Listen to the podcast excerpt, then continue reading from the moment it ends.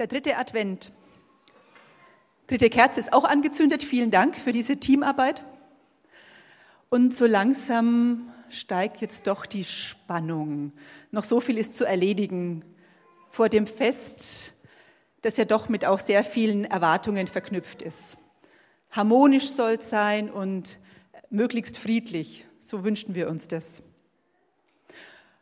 Und so steht es auch auf den Weihnachtskarten, die schon bei mir so eingetrudelt sind. Ein harmonisches und friedliches Weihnachten wird da gewünscht. Und bei all der berechtigten Hoffnung und auch dem Wunsch, den wir ja haben, wissen wir doch, dass Weihnachten nicht ganz so harmonisch und friedlich sein wird. Nicht bei uns. Und ein Blick in die Nachrichten zeigt es ja auch höchstwahrscheinlich eben auch nicht draußen. Frieden auf Erden, was wir uns eigentlich wünschen würden, auch dieses, dieses Weihnachten wird es wahrscheinlich nicht ganz so sein. Eine ziemliche Spannung, gerade weil die Erwartungen ja so hoch sind. Und die Sehnsucht, wir haben es ja auch bei den, in den Liedern gesungen gerade, diese Sehnsucht, dass die Welt um uns doch friedlicher, gerechter, harmonischer sein sollte, wenigstens für ein paar Tage. Ähnlich ging es auch Johannes dem Täufer, der im Gefängnis sitzt und sehnlichst darauf wartet, dass der Messias kommt, der Retter, auf den er schon so lange gewartet hat. Der Retter, der dem Volk Gottes das Heil und die Herrschaft Gottes, das Reich Gottes nahebringen soll. Im Evangelium, das für heute, für den dritten Advent vorgeschlagen ist, geht es um ihn, um Johannes den Täufer. Und es war wirklich ein ganz markanter Typ. Von Johannes wissen wir, dass seine Eltern Elisabeth und Zacharias schon sehr lange auf ein Kind gewartet haben, darum gebetet, gebit, äh, darum gebittet haben. Und als er dann kam, war es eigentlich schon fast zu spät. Sie waren schon sehr alt und so war Johannes ein echtes Gottesgeschenk. Er kam ein halbes Jahr vor Jesus zur Welt und er zog als Prophet durch Judäa und er verkündete den Menschen und lud sie ein zur Umkehr und zur Buße. Und als Zeichen dafür hatte sie im Jordan getauft. Johannes selbst weist immer wieder auf den zu erwarteten Messias hin, auf den, dem er den Weg bahnt und der das zu Ende bringen wird, was er angefangen hat dieses Hinweisen auf Jesus, der eines Tages kommen wird und der schließlich auch bei Johannes auftaucht und sich von ihm im Jordan taufen lässt. Johannes, das ist einer, der sich einmischt, auch bei den Mächtigen, der auch nicht mit Kritik spart.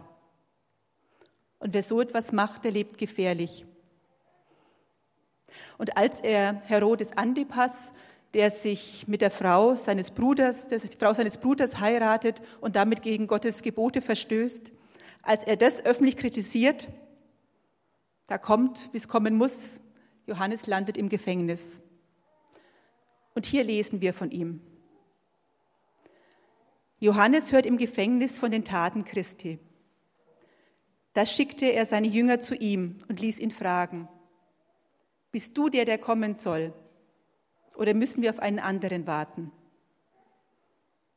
Jesus antwortete ihnen, geht und berichtet Johannes, was ihr hört und seht. Tote stehen auf, den Armen wird das Evangelium verkündet. Selig ist, wer an mir keinen Anstoß nimmt.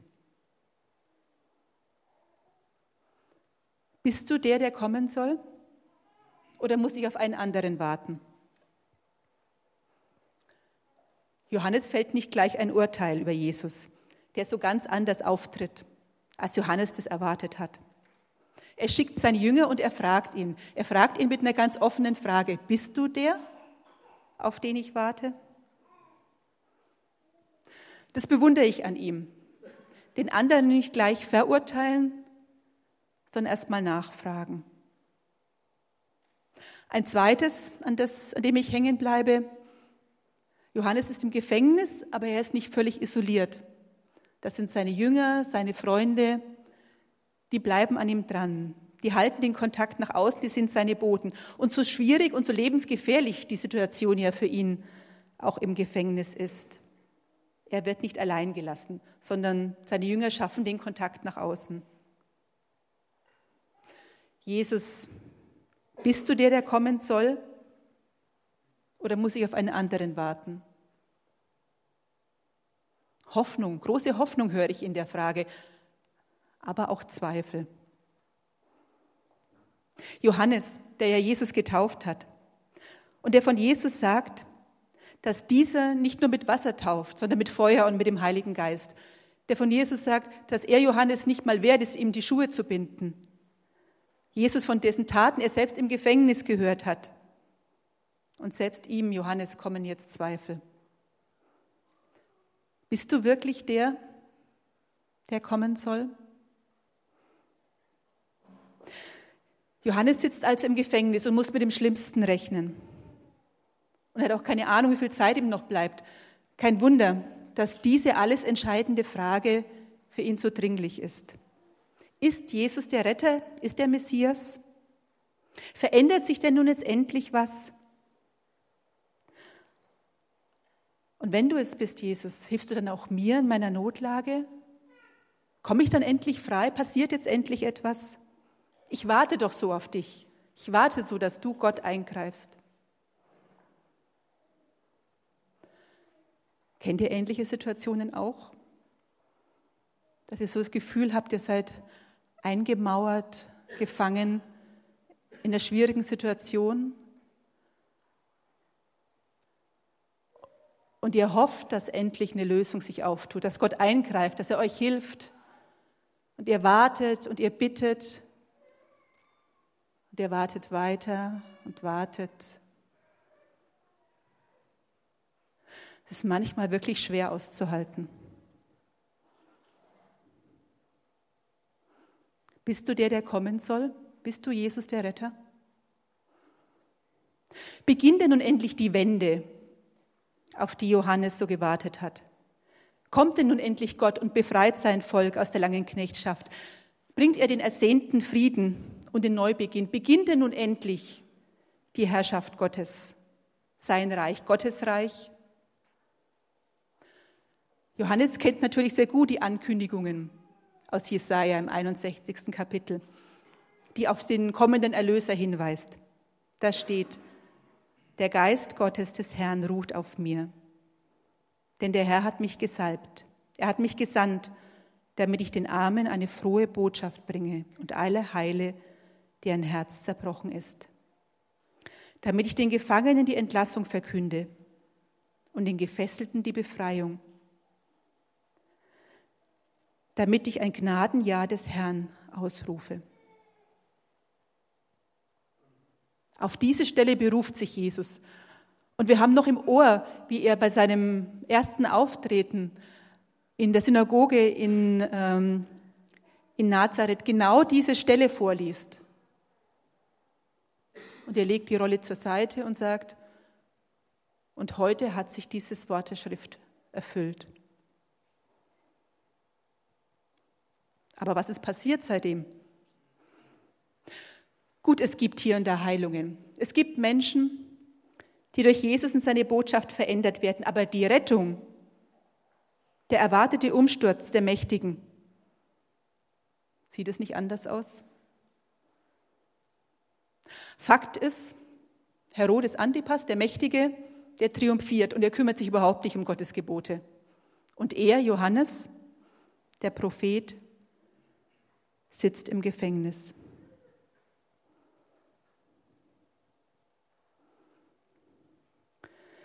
Sieht so die angekündigte Königsherrschaft aus?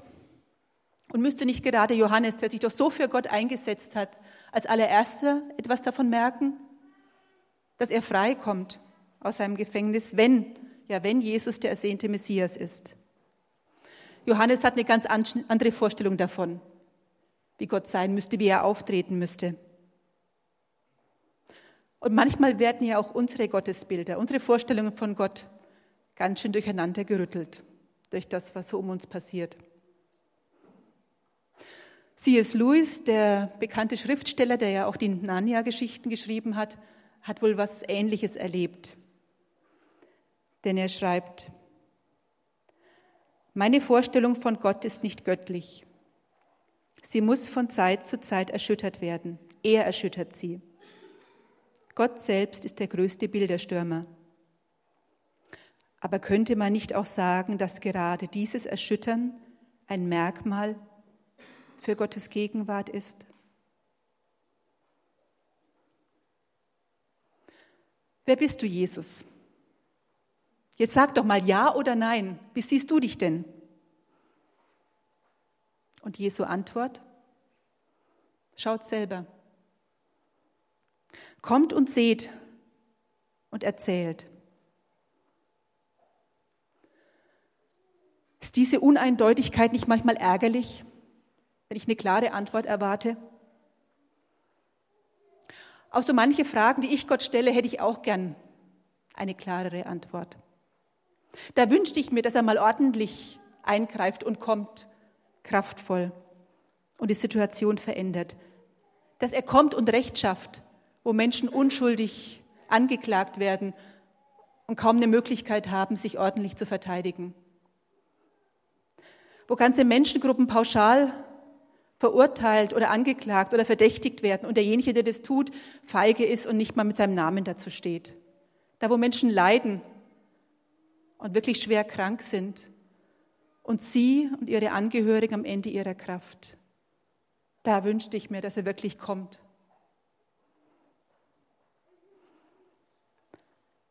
O Heiland, reiß die Himmel auf, herab, herab vom Himmellauf, reiß ab vom Himmeltor und Tür, reiß ab wo Schloss und Riegel für. Wo bleibst du Trost der ganzen Welt?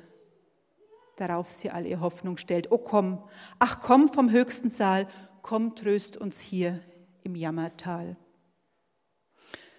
In diesem Adventslied, da liegt die ganze Hoffnung, die ganze Not, der Schrei, die Sehnsucht, dass es anders wird.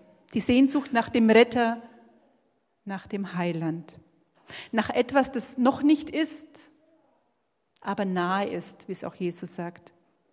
Danach, dass Gott alle Tränen abwischen wird. Eine Sehnsucht nach heilen Verhältnissen, nach Frieden, nach Liebe, nach so etwas wie einem Heilland. Nach dem Reich Gottes, das dort anbricht, wo Menschen befreit leben können, wo Heilung passiert und Versöhnung zwischen den Menschen und Gott und der ganzen Schöpfung. Geht und berichtet, was ihr hört und seht. Oft sprechen Taten und Erlebnisse ja mehr als Worte und Argumente. Jesus lässt keinen Zweifel daran, dass er der Messias ist. Aber er verhält sich anders, als Johannes es erwartet, zumindest im Moment. Jesus, der zieht umher und hält lange Predigten. Er freundet sich mit Zöllnern an, er isst mit Sündern. Das kommende Gericht scheint bei ihm nicht das zentrale Thema zu sein, wie es bei Johannes ist. Und auch so diese klare Trennlinie zwischen Gut und Böse, die scheint bei ihm nicht ganz so scharf zu sein. Dafür redet Jesus von Feindesliebe, von Gewaltverzicht und er lädt ein zu einem vertrauensvollen Leben mit Gott. Kranke und Behinderte macht er gesund und integriert sie so wieder in die Gesellschaft. Und sie fangen an, Gott zu loben. Aber es fängt klein an. Jesus vollbringt kleine, aber erfahrbare Zeichen. Was Johannes in diesem Moment noch nicht weiß, auch Jesu Weg wird letztendlich ein Weg des Leidens sein. Und gerade dadurch ist der Johannes, der ja später auch getötet wird, sehr ähnlich und auch sehr nahe. Der leidende Gottesknecht, diese Ankündigung im Alten Testament, die wird sich auch in Jesus erfüllen. Vielleicht ahnt Johannes das, ja.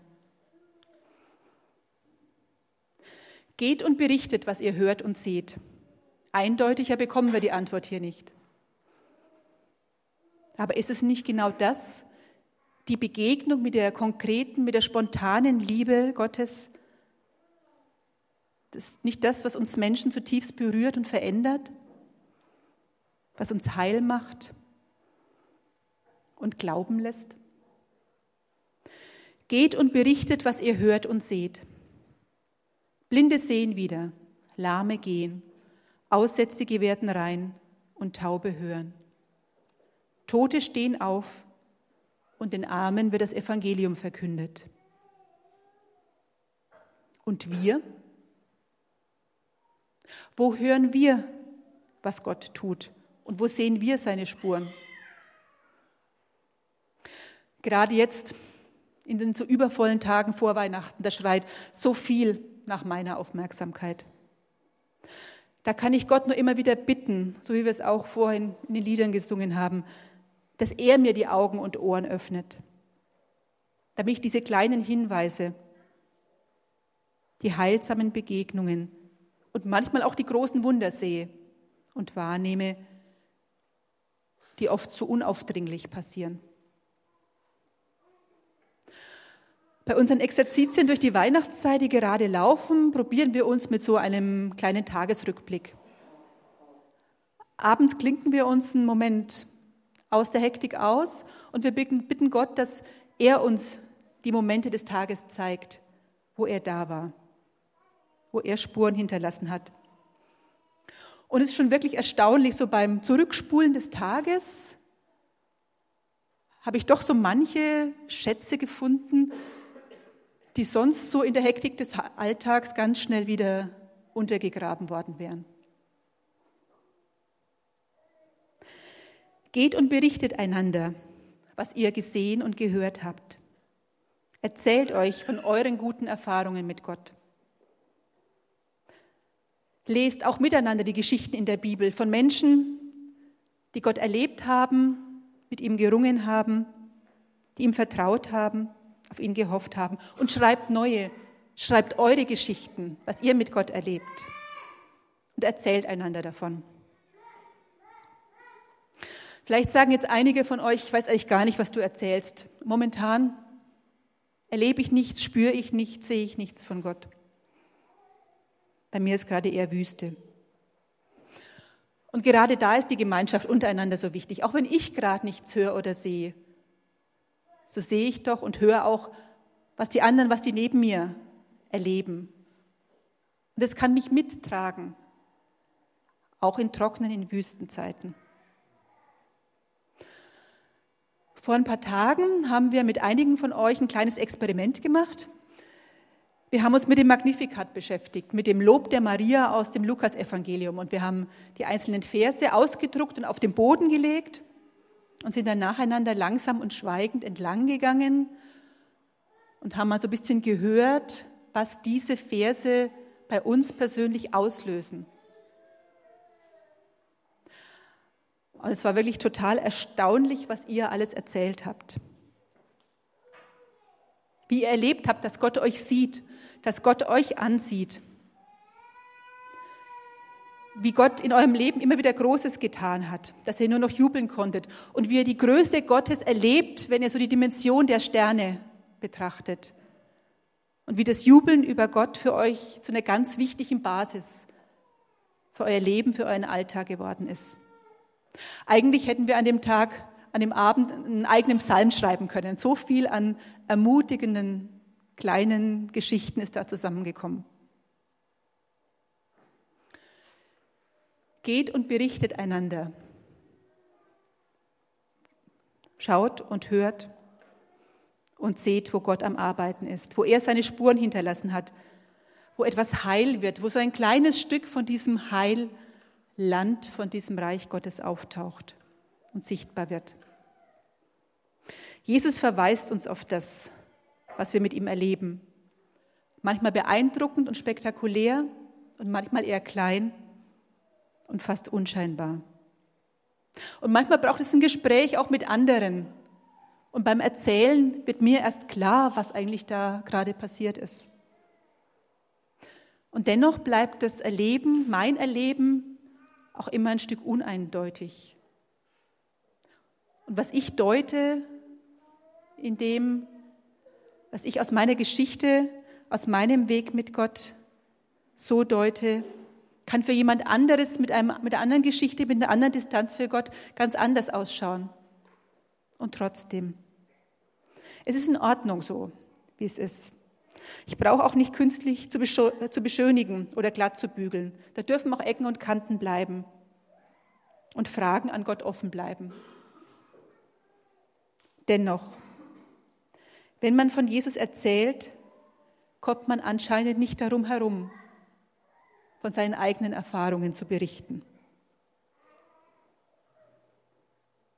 Geht und berichtet, was ihr hört und seht. Wie könnte sowas denn konkret aussehen?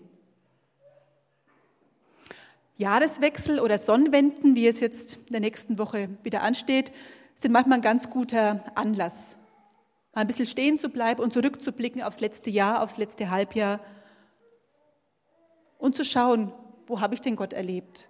Wo sind denn diese kleinen Spuren? Wenn ihr so eine Art Tagebuch führt, dann ist es ganz hilfreich, mal ein bisschen zurückzuschauen. Auch mit dem Kalender geht es eigentlich ganz gut. Und ich persönlich verstehe manche Zusammenhänge in meinem Leben erst in so einer Rückschau.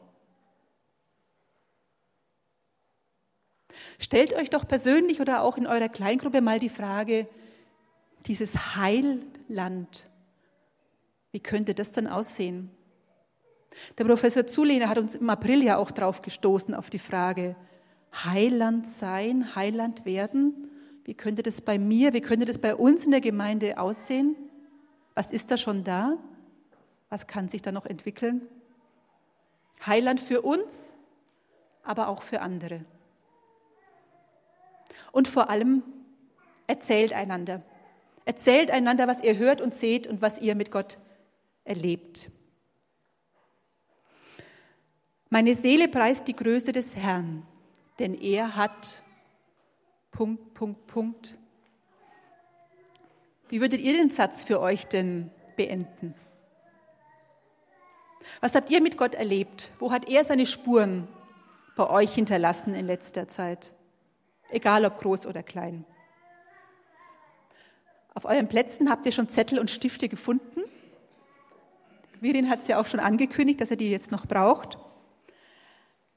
Schreibt doch bitte einen Satz drauf wo ihr Gott wahrnehmt, hört und seht in letzter Zeit. Es muss gar nicht lange sein, es muss auch nicht abschließend sein, aber was euch jetzt gerade einfällt, wo habt ihr Gott in letzter Zeit erlebt? Wo und, wo, wo und wie wirkt Gott in eurem Umfeld? Und wenn ihr fertig seid und mögt, dann werden wir dann die Pinnwand hier vorholen und ihr könnt eure Zettel, eure Sätze da ranpinnen. Jesus, bist du der, der kommen soll? Geht und berichtet, was ihr hört und seht. Und Jesus, ich danke dir für all die Spuren, die du hinterlassen hast, die wir hören und sehen können. Und Herr, ich bitte dich, dass wir dich weiter erkennen, bei all dem, was gerade die nächsten Tage auf uns hereinbricht und auf uns wartet. Ich bitte dich, dass du uns Augen und Ohren öffnest, dass wir dich erkennen in unserem Leben und dass wir dich fröhlich willkommen heißen. Amen.